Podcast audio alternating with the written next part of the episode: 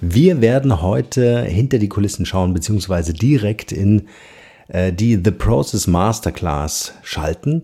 Dort hat nämlich äh, Katharina äh, den letzten Tagen, also wenn ihr das hört hier mit der Aufnahme, ähm, äh, ihr erstes, also am 1. Mai haben wir gestartet, ihr erstes äh, Coaching gegeben für die Masterclass-Teilnehmer. Und wir haben uns gedacht, äh, wir werden so einen kleinen Ausschnitt einfach mal euch ja, anhören lassen, damit ihr daran teilhaben könnt und weil wir auch glauben, dass das einen großen Wert für euch darstellt. Wir werden das sowohl im Markenrebell Podcast senden als auch im Mindshift Podcast senden. Lange Rede, kurzer Sinn. Wir machen eine kurze Unterbrechung, ein kurzes Intro und dann geht's auch schon los hier. Und Katharina ist in den Startlöchern und wird jetzt so in den nächsten 15 Minuten, 20 Minuten hier mal einen kleinen Einblick geben, was so in der Masterclass alles besprochen wird. Im Übrigen, vielleicht die kleine Ergänzung noch, bevor ich es vergesse, ähm, the, the, Process Masterclass hat am 1.5. gestartet. Es wird alles aufgezeichnet. Ihr könnt, wenn ihr wollt, jetzt noch einsteigen.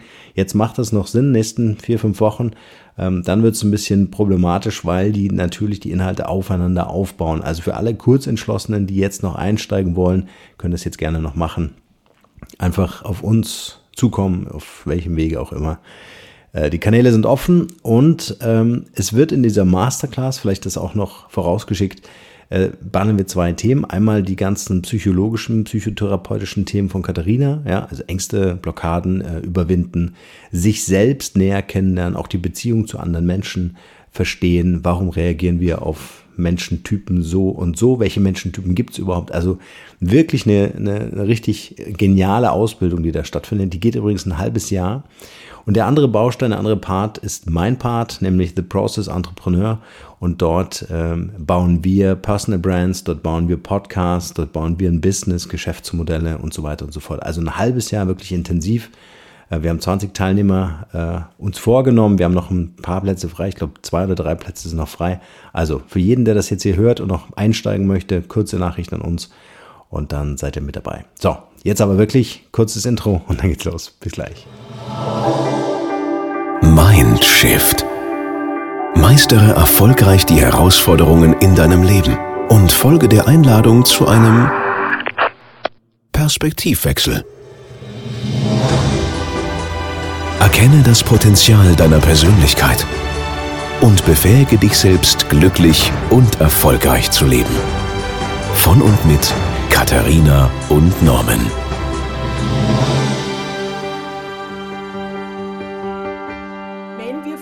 Ängsten sprechen und wenn wir uns jetzt die Welt da draußen anschauen, dann bemerken wir relativ schnell, dass es sehr um das Ich geht. Also wann immer der Mensch über Angst spricht, ist das etwas, wo wir sagen, das hat etwas mit einer Egozentrik zu tun. Also ist, ähm, wir, wir in der Psychotherapie sagen nicht wie im Volksmund Egoismus, weil der Egoismus ist etwas Wertendes. Also niemand von uns würde jetzt sagen, ja, ich bin gern Egoist. Das, das denken wir ist eher ein Schimpfwort. Aber der Ego, die Egozentrik oder noch schöner die Ichhaftigkeit ist etwas, das wir schon eher annehmen können. Also das heißt, wenn ich von Ichhaftigkeit oder Egozentrik spreche, ist das, was der Volksmund als gemeinhin Egoismus nennt. Ich werde bewusst deshalb nicht von Ego oder Egoismus sprechen. Es hat einfach schon zu viel einen Touch, das vorneweg. Und heute geht es hauptsächlich darum, wie kommen wir von einer Ichhaftigkeit, von einem gefangenen Selbst, also die Ichhaft, die, die Ichhaftigkeit ist das gefangene Selbst, die Gefangenschaft des Selbst. Und wie kommen wir zu einem befreiten Selbst? Das ist, und deshalb habe ich die Unterrichtsstunde auch heute zu diesem Thema so gewählt, gerade ein sehr großes Thema da draußen in der Welt, wo wird die Freiheit des Ichs eingeschränkt und wo nicht. Und ihr merkt da draußen, dass es sehr viel tobende, wütende Menschen gibt, die sagen, ich fühle mich eingeschränkt. Um das aufzubröseln oder zu verstehen, was hier passiert, fange ich ganz am Anfang an. Also, äh, weil es wirklich mehrere Dimensionen geht, gibt, die wir begreifen müssen, wenn wir den Menschen und das, was in einer Krise oder in der Angst passiert, gerade erfassen wollen. Also woran merken wir, dass jemand gefangen in sich selbst ist? Und die Antwort der Psychotherapie ist, indem er sich schwer tut, sich für das Du oder sogar für das Wir zu öffnen. Was heißt das? Der ichhafte Mensch, der sehr in sich selbst gefangen ist, und das werdet ihr vielleicht bemerken, ist sehr darauf fokussiert, was brauche ich? Also welche Bedürfnisse habe ich und wenig daran interessiert, dass es auch ein Gegenüber gibt, dass es ein Du gibt, dass es auch so etwas wie eine Gemeinschaft und ein Wir gibt. Und je mehr wir in dieser Ichhaftigkeit gefangen sind, umso mehr wird natürlich rebelliert, wenn wir dazu gezwungen werden, wie es auch in der jetzigen Zeit ist, das Du und das Wir als Gesamtes zu erkennen. Der Martin Buber hat das ganz schön gesagt, äh, ein, ein, ein Psychotherapeut, der hat gesagt, der Mensch wird am Du zum Ich. Und wir brauchen einander, um das Ich zu finden. Das finde ich ist ein sehr, sehr feiner und schöner Satz. Also der Mensch wird am Du zum Ich. Und da kommen wir natürlich auch zur Wo bist du Frage, die ich äh, sehr gern in den Raum stelle. Denn diese Wo bist du Frage wird von einem Kind, das in diese Welt geboren wird, zunächst nur aus Ichhaftigkeit gefragt. Ja? Also der, das Baby, das in diese Welt eintritt, sagt, wo bist du, der mich nährt, mich liebt, sich um mich kümmert, nicht um gleich zu Beginn in eine Beziehung zu gehen, weil es Interesse hat daran, dass es dem anderen auch gut geht. Das entsteht beim Menschen erst später. Prinzipiell sagt auch Sigmund Freud, und das ist die Grundannahme jetzt der Psychoanalyse, ich komme auch dann noch zu anderen Grundannahmen in anderen Psychotherapieanrichtungen, aber die Grundannahme der Psychoanalyse ist, der Mensch wird sehr ichhaft geboren. Der Sigmund Freud ist sogar so weit gegangen, dass er gesagt hat, der Mensch wird als Narzisst geboren. Also er ist eher daran orientiert, ich bekomme, was ich brauche, mir ist egal, wie es dir geht. Ja, also meinem Baby und, und alle, die Mütter sind, wissen es, am Kind, am Kleinen, je kleiner es ist, also am Baby ist es völlig wurscht, ob du gerade aufs Klo musst oder was essen musst oder ob, ob dir schlecht ist oder ob du schlafen willst. Wenn es jetzt Hunger hat, hat es jetzt Hunger. Ja? Und wenn man jetzt ganz bös sein will, sind wir jetzt nicht, ja, aber ich, wenn wir jetzt das ein bisschen weiter hinaustragen wollen, Je ichhafter ein Mensch ist, umso mehr ist er in dieser infantilen Phase, in dieser sehr frühkindlichen Phase hängen geblieben. Ähm, woran erkennt man jetzt eine Pathologie? Pathologie bedeutet, da ist eine Störung vorhanden. Und was mir jetzt auch während der ganzen Ausbildung wichtig ist, dass ihr Antennen bekommt, klar unterscheiden zu können, wo gibt es eine Pathologie, also wo ist eine Störung des Selbst da und wo ist, sind wir noch im gesunden Bereich, ja? Also wo kann man noch drüber schmunzeln? Ähm, also die, die Pathologie passiert dann, wie gesagt, wenn, wenn wir so sehr in einer Ichhaftigkeit äh, gefangen sind, dass wir keinen Bezug mehr zum Du herstellen können. Also wenn man jetzt an einen Narzissten zum Beispiel denkt, der ist so sehr von sich selbst überzeugt, so sehr in sich selbst verliebt, dass ihm diese Fähigkeit der Empathie oder auch dieses, dieses Ich sehe dich in, in all dem, was du brauchst, nicht mehr möglich ist. Eine kurze Unterbrechung an dieser Stelle, denn wenn dich das Thema Familie und Berufung interessiert, also wie kriege ich Familie und Beruf zusammen, um glücklich, selbstbestimmt und erfolgreich zu leben, dann möchte ich dir Katharinas Ausbildungsprogramm The Process ans Herz legen. Sie hat das Ganze weiterentwickelt und jetzt 2020, also in diesem Jahr, The Process Masterclass rausgebracht. Ab 1.5. diesen Jahres geht's los. Das Ganze geht ein halbes Jahr, also wirklich intensiv, ganz individuell. Und wir haben noch drei Plätze frei. Wenn dich das Thema also interessiert, wie du deine Ängste loswerden kannst, Blockaden auflösen kannst oder auch Geschäftsmodelle entwickelst, ähm, eine eigene Marke aufbauen kannst und so weiter und so fort. Also viele Dinge, schaut es euch gerne an. Link in den Show Notes, dann sicher dir einen dieser drei freien Plätze mit deiner Bewerbung, die du über die Website uns schicken kannst. So, und jetzt geht's weiter hier mit der aktuellen Podcast-Folge. Und das zweite Konzept, das ich euch vorstellen möchte, ist, dass wenn wir jetzt den Menschen an sich, die Psyche des Menschen, runterdeklinieren, das heißt, wir sagen mal, wie schlüsselt man den Menschen auf, dann kommen wir grob, also es gibt mehrere Dimensionen, aber wir kommen grob auf drei Ebenen. Und da kann man einfach einmal ein Schneemandal zeichnen. Das ist ganz simpel, weil das erklärt es recht einfach. Und in diesem Schneemandel haben wir als erste Ebene die bodenständige Ebene. Der Mensch besteht aus dem Bauch. Ja, also der Anteil des Bauches ähm, ist ein wesentlicher Anteil, der uns Menschen ausmacht.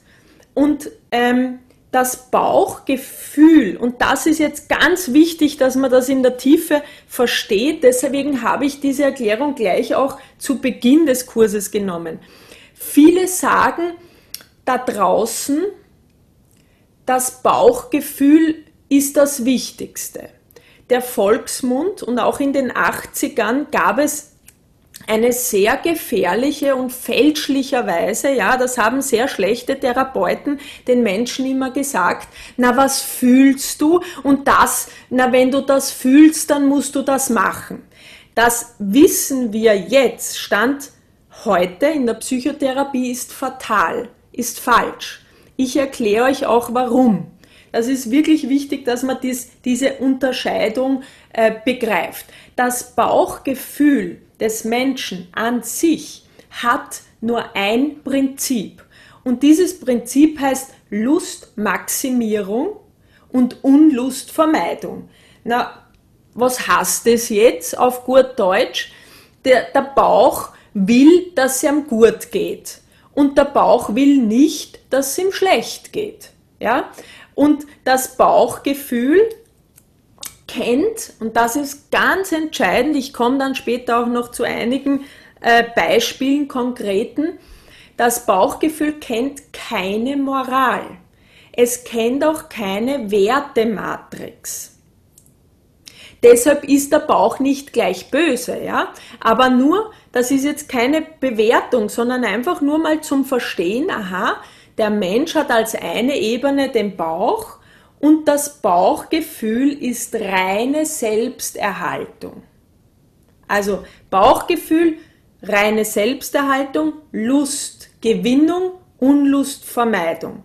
Und jetzt sind wir bei der Angst. Was ist Angst? Angst ist klassische Unlustvermeidung des Bauches. Na, wenn da jetzt ein Löwe neben dir steht, dann sagt der Bauch, Hilfe, renn weg das bringt mir jetzt keine Lust, äh, da bei dem Löwen zu sein. Ich schaue, dass ich meine Füße nehme und wegrenne. Und, und das heißt, das Bauchgefühl und auch Angst ist immer aversiv. Aversiv heißt weg von. Und deshalb Angst will weg von der Unlust gefressen zu werden. Macht dann Sinn. Ne? Angst beschützt uns auch. Und wenn wir jetzt aber neben dem Löwen stehen, so wie es oft gerade fälschlicherweise kursiert, naja, Menschen, die Angst haben, sind nicht erwacht. Es ist der größte Blödsinn, ja, weil aus der Psychotherapie-Sicht sagen wir, ein gesunder Mensch hat Angst, braucht Angst, fühlt sie und kann sie auch benennen. Wenn ein Mensch sagt, da, da ist ein Löwe. Na, servus Löwe, na lass uns einmal ein bisschen quatschen. Du, vielleicht wollen wir drüber diskutieren, willst du mir jetzt wirklich fressen oder könntest vielleicht in deine Höhle gehen, dann hat dieser Mensch eine Pathologie. Das heißt grundsätzlich mal eine Störung. Es ist nicht gesund, also eigentlich, eigentlich kann man sogar sagen, der hat einen Dachschaden, weil kein normaler Mensch macht sowas.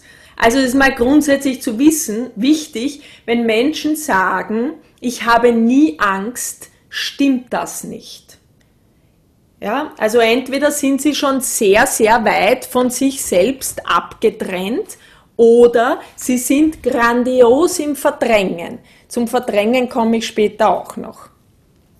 Aber, und das ist jetzt der Unterschied, es gibt Menschen, die Angst haben. Und zwar so sehr, dass sie denken, sobald ich aus dem Haus rausgehe, könnte der Ziegel vom Dach fallen und mich erschlagen. Natürlich kann jeder ein Ziegel vom Dach fallen und uns alle erschlagen, weil das Leben ist grundsätzlich auch etwas Gefährliches. Damit müssen wir einfach leben, ja. Der gesunde Mensch kann aber diese Risiken gut einschätzen, einordnen und findet Strategien damit umzugehen. Also der gesunde Mensch sagt, ja, es kann schon ein Zirkel vom Dach fallen, aber die Wahrscheinlichkeit ist relativ gering, na, ich gehe trotzdem raus. Angst ist dann pathologisch, also eine Störung. Wir sprechen dann von Angststörung, wenn es den Menschen am Leben hindert. Ganz wichtig zu wissen. Also wann immer ihr einem Menschen begegnet, der sagt, oh, ich habe Angst, aber dennoch sein Leben weiterlebt und drüber spricht und, und nicht enorm blockiert ist am Leben, dann, dann ist, da, ist es gesund. Ja, also Angst zu haben ist gesund. Mir ist das jetzt, ich sag's, ich sag, werde es noch öfter sagen, weil da draußen gerade wirklich viel äh, äh, Scheiß verzapft wird. Ich sag's einfach, wie es ist, den, den man in der Psychotherapie für sehr gefährlich hält, weil hier gerade zum Beispiel der gesamte Esoterikbereich darauf zusteuert, die Menschen in einen absoluten Verdrängungsmodus hinein zu manipulieren. Ja, also wo Angst oder Zorn oder Wut, beispielsweise Zorn, wenn man zornig ist oder wütend ist, zeigt mir das an, oh, damit bin ich jetzt nicht einverstanden, was da passiert. Da gibt's etwas in mir, das wehrt sie dagegen und sagt, passt mir nicht stört es mich an meinen Werten oder an meinen Moralvorstellungen, irgendwas gefällt mir nicht. Und jetzt kommen wir dann auch gleich zum nächsten Punkt. Ähm, wenn ein Mensch